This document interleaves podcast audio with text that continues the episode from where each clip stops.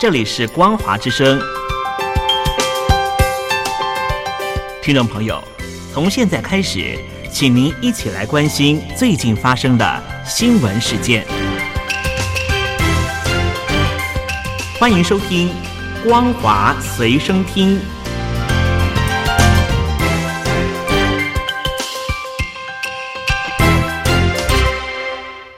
各位听众朋友，大家好，欢迎收听今天的《光华随身听》，我是老谷。首先，让您关心北京中央驻港代表骆惠宁今天宣称，对于那些干预香港事务、企图拿香港当作旗帜的外国以及外部势力，该反制就应该反制，甚至扬言让他们留点教训。今天是香港国安法实施后首个全民国家安全教育日。也是首次由香港特别行政区以及国安委主办相关活动。北京中央驻港联络办公室主任骆惠宁在开幕式上致辞表示：“一国两制的提出，首先是维护国家的统一。”他表示，港区国安法颁布之后，特区政府相当尽责，有目共睹。而现在有了法律，有了机制，有了队伍，执行以及落实尤为重要。只要是破坏国家安全的，属硬对抗，就依法打击。属于软对抗，就依法管制。他强调，维护国家安全是香港行政、司法以及立法机关的共同责任，并说，当前维护国家安全，就一定要全面、精准、有效贯彻中国全国人民代表大会修改香港选举制度的决定。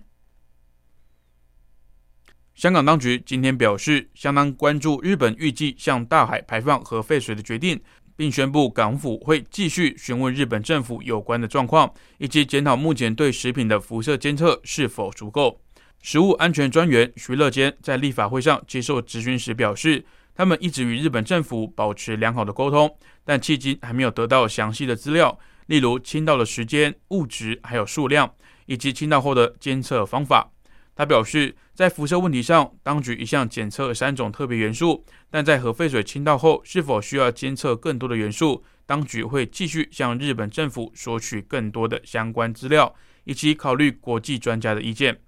有立法会议员在会议上谴责以及反对日本当局向大海排放核废水的做法，并建议政府就此表达强硬立场，同时提出应该全面禁止日本食品进口香港。已经从 A 股退市的乐视网被控连续十年财务造假，这是近年多起上市中期造假的最新例子。中国学者表示，这可能会影响投资者对证券市场的信心，对未来证券市场的健康发展可能会有很负面的影响。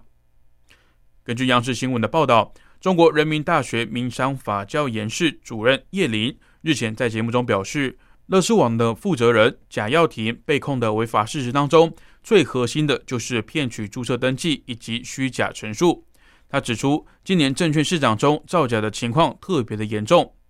叶伦老师表示，乐视网造假最直接的后果就是投资者大量的资金损失，对于证券市场的信心也会受到影响。外界期待市场透明度高，对投资者能够实现公平保护。如果投资者的担忧顾虑持续，可能对于未来证券市场的健康发展会产生非常负面的影响。香港实施港区国安法之后，中共除了修改选举制度，让爱国者治港，更要求公务员必须要签署拥护基本法以及效忠香港特别行政区的声明。根据统计，目前有一百二十九名公务员拒绝签署相关的效忠声明，将面临被退休的下场。中共从公务员开始肃清，未来集权专制的作为也更将持续压迫香港政府。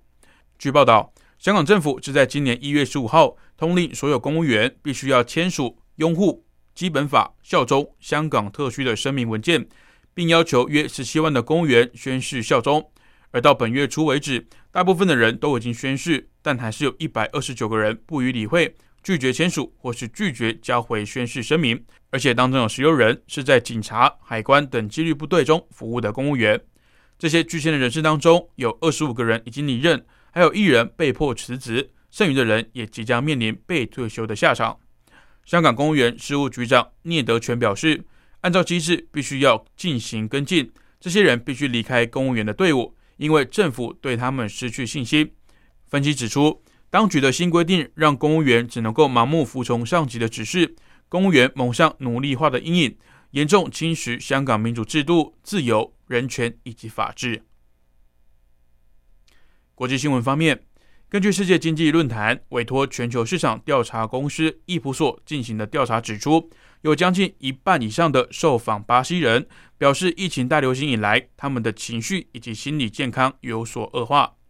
伊普所数位调查经理中盖拉指出，在去年三月进行的另一项全球调查中，就已经注意到这一点。当时就有百分之四十一的受访巴西人表示，由于疫情大流行，已经多日出现焦虑、失眠或是抑郁等症状。